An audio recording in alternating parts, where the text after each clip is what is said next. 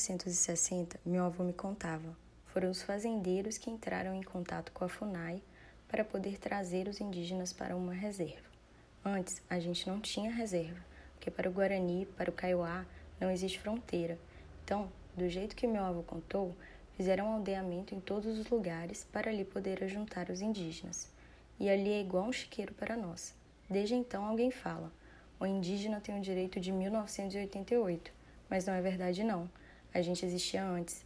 Tanta coisa aconteceu para nós no Mato Grosso do Sul que se alguém quiser ouvir nossa história, nós vamos amanhecer e escurecer novamente. A história do indígena não é fácil. Esse recorte é da fala de Leila Lopes, líder dos Guarani Nanveda no Mato Grosso do Sul, que demonstra claramente a necessidade de maior reconhecimento da pluralidade cultural indígena e respeito por seu território. Esse desconhecimento se deve em grande parte ao sistema educacional brasileiro europeizado, que deixa de lado os universos indígenas e trata do assunto apenas no que se refere à sua dominação, criando sempre uma imagem de povos primitivos, simples e ingênuos. Com isso, esquecemos que existem inesgotáveis maneiras de se produzir formas de pensamento e de sentido, no qual devem ser igualmente respeitados. Quando falamos na ideia de cosmos, por exemplo, enquanto os povos do alto do Rio Negro acreditam que se originaram das entranhas de uma grande cobra ancestral que fazia o percurso do rio, para os povos G, o cosmos é concebido como habitado por diferentes humanidades, a subterrânea, a terrestre, a aquática e a celeste que existem desde sempre. Como percebemos aqui, a constante generalização ao se referir ao termo indígenas, nosso trabalho vai procurar se aprofundar sobre um grupo específico, os Caiapó, na tentativa de demonstrar como se organizam, seus desafios e principalmente a riqueza cultural que carregam.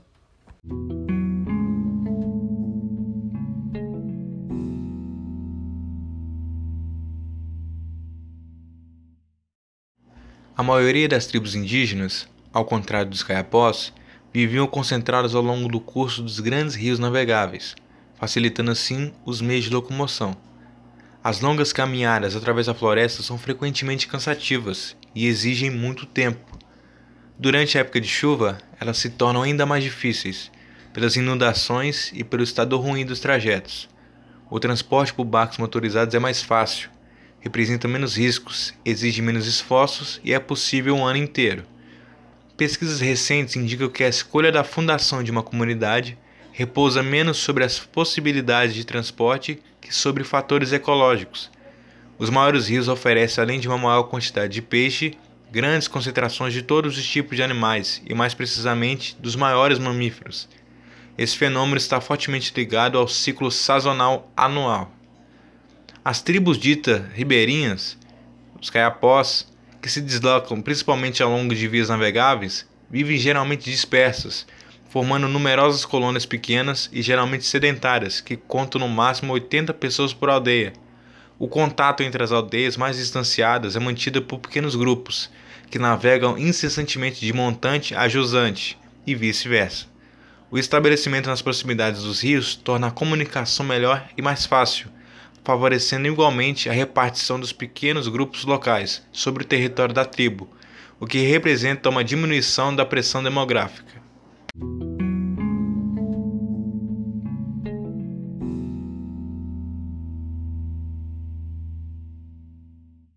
A língua dos Caiapó.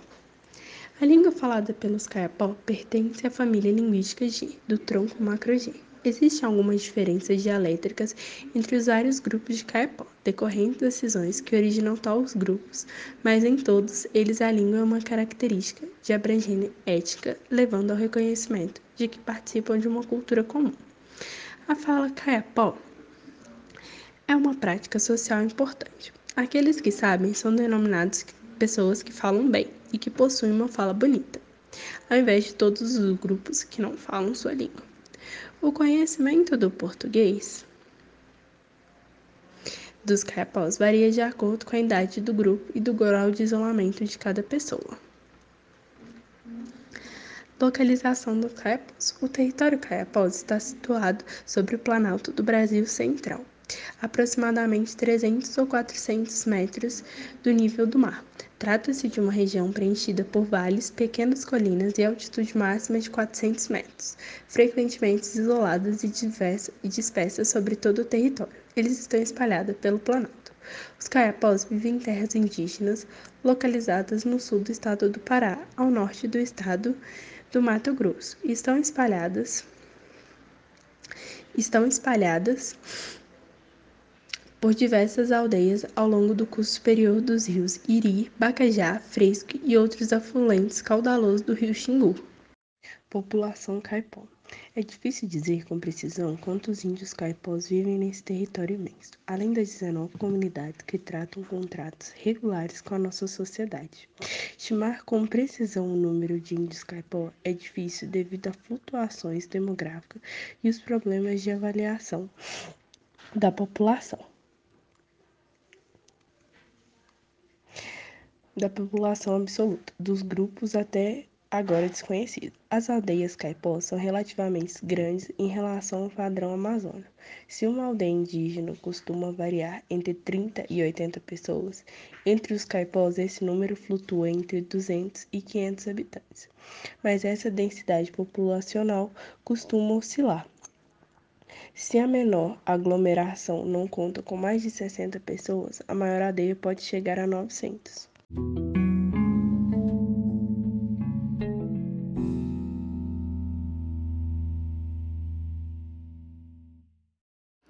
Os caiapós viviam divididos em três grupos: o grupo dos que passeiam nas planícies, o grupo dos homens do verdadeiro grande grupo e o grupo dos homens dos pequenos bambus.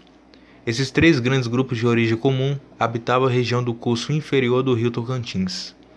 Suas aldeias não eram jamais construídas longe da cobertura florestal, e os caiapós podiam, assim, utilizar da melhor maneira possível os recursos naturais das planícies, rios e florestas.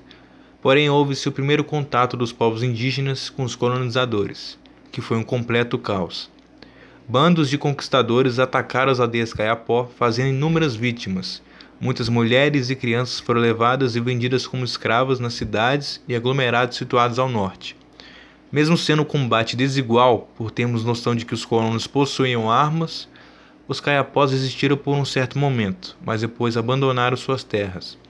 Dentro da própria tribo houveram inúmeras divergências, sendo a maioria dessas causadas pelo embate entre os simpatizantes dos colonos e os não simpatizantes.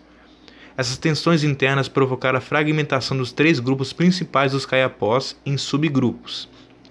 Os grupos que na época decidiram viver em amizade com os colonos desapareceram do globo terrestre.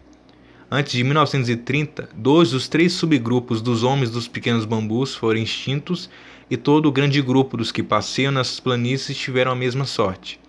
Alguns grupos se negaram a manter relação com os colonizadores e assim fugiram para o norte. Chegando lá, se depararam com uma região de transição entre a floresta equatorial e as planícies sertanejas. Uma vez estabelecidos, começaram a atacar todos aqueles que se aproximaram de seu território rapidamente tornaram-se conhecidos pela sua agressividade e os habitantes do interior do país passaram a colocá-los como os índios mais guerreiros da Amazônia. Devido a seus ataques frequentes e repetidos, pouca gente ousava aproximar-se do território caiapó. Essa é uma das razões pelas quais uma grande parte do Brasil Central permaneceu quase inexplorada até tempos recentes. Na organização social dos caiapós, cada comunidade é independente das demais mas todas apresentam a mesma estrutura. As aldeias caiapós tradicionais são compostas por um círculo de casas construídas em torno de uma grande praça descampada. No meio da aldeia há a Casa dos Homens, onde as associações políticas masculinas se reúnem cotidianamente. Esse centro é um lugar simbólico, origem e coração da organização social e ritual dos caiapós. A periferia da aldeia é a porção associada sobretudo às atividades domésticas, ao desenvolvimento físico do indivíduo e à integração no seio dos grupos de parentesco. Conceitualmente, o círculo das casas é território de mulheres, essencialmente direcionados para assuntos femininos. Trata-se do domínio das relações individuais como o afeto e a evitação, assim como das relações de reciprocidade e de mediação. Os caiapós são monogâmicos. Quando um homem se casa, ele deixa a casa dos homens para habitar sob o teto de sua esposa. As mulheres, por sua vez, jamais deixam sua residência materna. Assim, uma casa abriga várias famílias conjugais. O centro da aldeia é constituído por duas partes: a praça, onde se desenrola a maior parte das atividades públicas, e a casa dos homens. O centro é, pois, relacionado às associações masculinas e às atividades tipicamente reservadas aos homens, como reunir-se, discursar, realizar cerimônias e rituais públicos.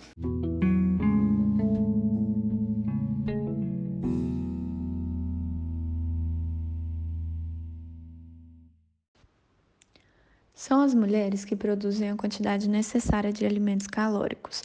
As roças são geridas por elas. Cada família possui suas próprias roças, onde se cultiva batata doce, milho, cana-de-açúcar, bananas e mandioca, extremamente ricas em calorias. Algumas frutas tropicais, o algodão e o tabaco, que também integram o cultivo. Os caiapós são exigentes na escolha das terras potencialmente férteis o oásis ideal é uma porção de floresta com uma vegetação não muito densa, não longe de um rio e situada no pé de colinas. Os homens têm a dura tarefa de cortar as árvores para a abertura das roças. As árvores são derrubadas no início da estação seca e permanecem até a proximidade da estação chuvosa. Perto do mês de outubro, os caiapós queimam as árvores cuja madeira teve tempo suficiente para secar. Depois da queima, as mulheres dão início à semeadura. Algumas plantações estão igualmente relacionadas com o combate contra os insetos. Na periferia da roça são semeadas plantas medicinais, que muitas dessas plantas produzem um néctar que atrai uma certa espécie de formigas agressivas, inimigas naturais de insetos. Por mais que pareça desordenada, a roça caiapó está organizada segundo uma lógica extremamente estruturada. As mulheres vão todos os dias às roças para recolher legumes. A vida de uma mulher caiapó é um tanto monótona, mas algumas vezes por ano, geralmente durante a estação seca, pequenos grupos de mulheres vão à floresta para juntar frutas selvagens e óleo de palmeira. As mulheres nunca se separam de fato da aldeia, permanecendo em um raio de cerca de 30 quilômetros ao redor dali. A vida dos homens caiapó é caracterizada por uma mobilidade excepcional. A maior parte das atividades dos homens se fazem do lado de fora da casa. A caça, a pesca, as caminhadas, a fabricação de objetos e ferramentas ou simplesmente a conversa na casa dos homens.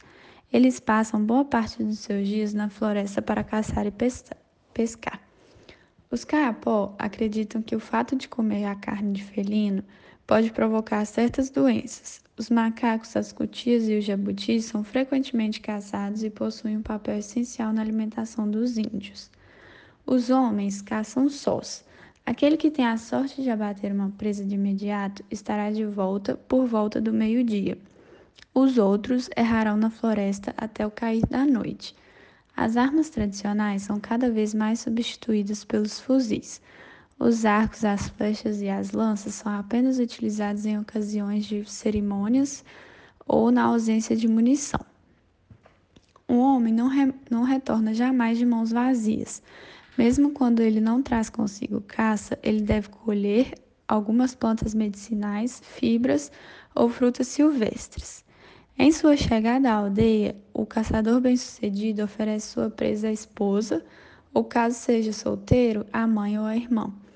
É assim que cada caiapó, homem ou mulher, se encontra constantemente em posição de troca com uma série de outras pessoas da aldeia. Cada troca constante faz com que a carne obtida a cada dia seja repartida na comunidade.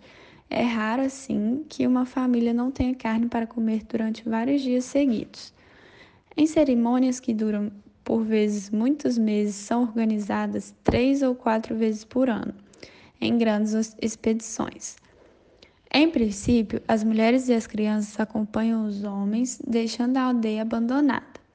A cada dia, um novo acampamento é levantado na floresta, e é de lá que os homens partem para a caçada. É preciso encontrar 200 ou 300 animais, o que pode durar um ou mais meses.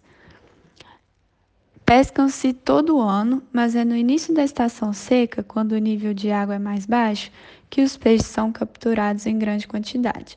Porém, na sociedade Caapó, a pesca não constitui uma atividade tão produtiva quanto a caça.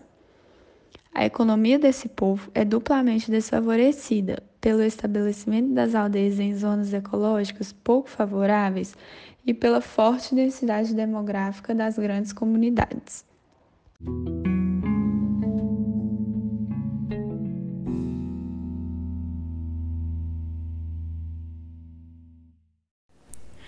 Com certeza, um dos pontos mais fortes e importantes da cultura dos caiapós é a presença da cosmologia e rituais, que, ao despertarem a maior espiritualidade nos seus povos nativos, permitem que a sua intimidade com a natureza e com todos seus elementos cósmicos seja cada vez mais apurada, rica e verdadeira.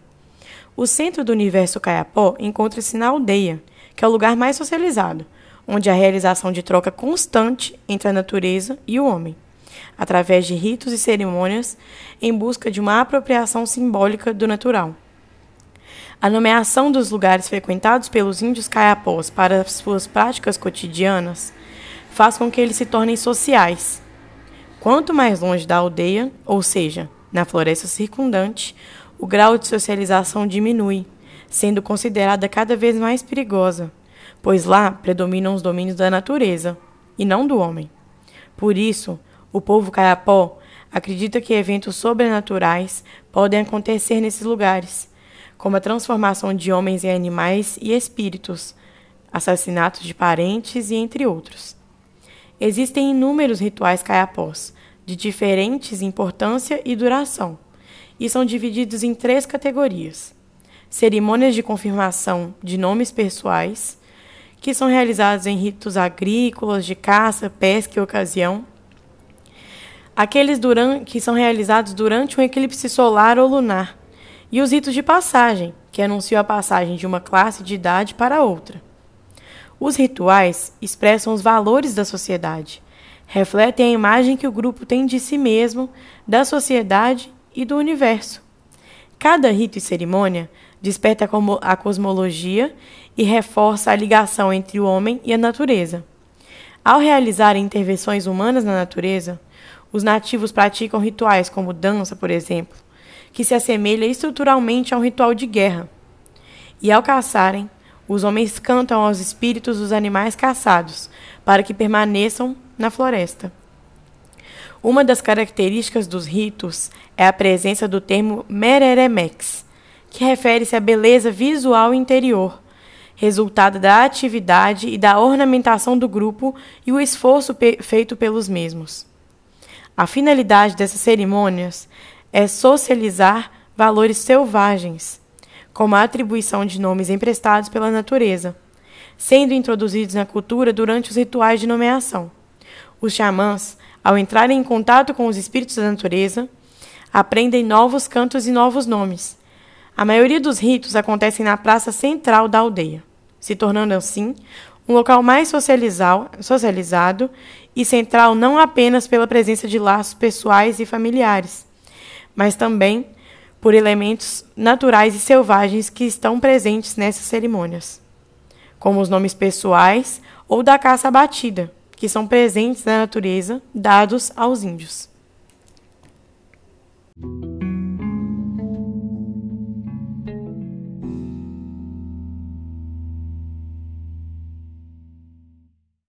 Os Caiapó pensam que os espíritos dos mortos vivem em uma aldeia apartada em alguma parte nas colinas. Esta é organizada com uma dos vivos, em forma de círculo, e assim como a dos homens, possuem associações masculinas e femininas, classes de idade, etc. A diferença mais marcante entre os vivos e os mortos para a etnia Caiapó é o fato dos espíritos viverem à noite e temerem a luz do dia e é por isso que os caiapó têm medo de permanecer nas florestas durante a noite. As mulheres fumam durante quase toda a sua estadia nas roças, pois os espíritos temem a fumaça. Sem essa precaução, muitos espíritos as espreitariam nos momentos em que fossem coletar batatas e mandiocas. Para confundir os espíritos, o plano é sempre que as mulheres cuspam e assoprem fumaças durante todo o trajeto de volta para as, para as suas aldeias. porque assim os espíritos ficam confundidos e se afastam, ficando impossibilitados de segui-las até as aldeias. Quanto aos seus mortos, os caiapós enterram em um espaço bem preciso, fora do círculo da aldeia. A sepultura é composta de um poço de uma, em uma forma circular, no qual o corpo é colocado na posição sentada. O rosto está sempre dirigido ao leste. O fosso é coberto depois por diversos objetos pessoais do falecido. Por segundo a cultura, os espíritos levarão estes objetos para sua nova morada. Nas primeiras semanas que sucedem o falecimento, os parentes ainda deixam alguma comida e bebida ao lado da sepultura do espírito, para que este, caso não encontre o caminho para a aldeia dos mortos de imediato, possa estar amparado. Uma outra preocupação dos caiapó com os espíritos é a nostalgia dos que já foram em querer buscar um membro de sua própria família. Por isso, os parentes de um recém-falecido serão extremamente prudentes, que para espantar os espíritos iluminarão a casa com grandes fogos que produzem muita fumaça. A guerra para os caiapó também é tratada de forma singular. Para eles, o sangue é uma substância perigosa, da qual o corpo deve reter uma quantidade precisa. A falta propicia fraqueza e doenças, e o excesso conduz à indolência. Isso explica por que os caiapó sarjam esporadicamente as coxas dos adolescentes, quando os mais antigos da aldeia consideram que os jovens tornaram-se moles ou lentos demais e atribuem essa atitude à acumulação excessiva de sangue cor nos corpos deles. O que se teme é, sobretudo, o contato com o sangue exterior de outras pessoas ou animais. Por essa razão, os caiapó são muito prudentes depois de um, um, um combate. Eles lavam-se o mais rapidamente e cuidadosamente possível, e conforme a intensidade do contato, uma série de proibições deve ser observada. Depois do ataque a uma aldeia inimiga, o peito dos guerreiros deve ser tatuado, raspado, tendo em vista eliminar o sangue supérfluo, o mal e, portanto, perigoso. E como nessa tribo os guerreiros são cada vez mais raros, apenas os mais velhos possuem tais tatuagens. A relação com os brancos, nos anos 80 e 90, os caiapós tornam-se céleres na mídia nacional e internacional pela ativa mobilização em favor dos direitos políticos da demarcação de suas terras. Tiveram também importantes participações durante a Assembleia Constituinte. No início dos anos 90, portanto, a associação dos caiapós com o discurso ambientalista internacional estava no auge. Nesse contexto, ao mesmo tempo em que a nível global eram vistos defendendo a floresta, localmente os caiapós faziam negócio com aqueles agentes econômicos que mais provocam danos ambientais na Amazônia, a exploração de madeira e o garimpo. Apesar de diversas polêmicas ao longo das décadas, os caiapós seguem tentando se mover na interface entre o mundo dos brancos e os seus mundos, e seguem na luta por seus direitos de demarcação de terra.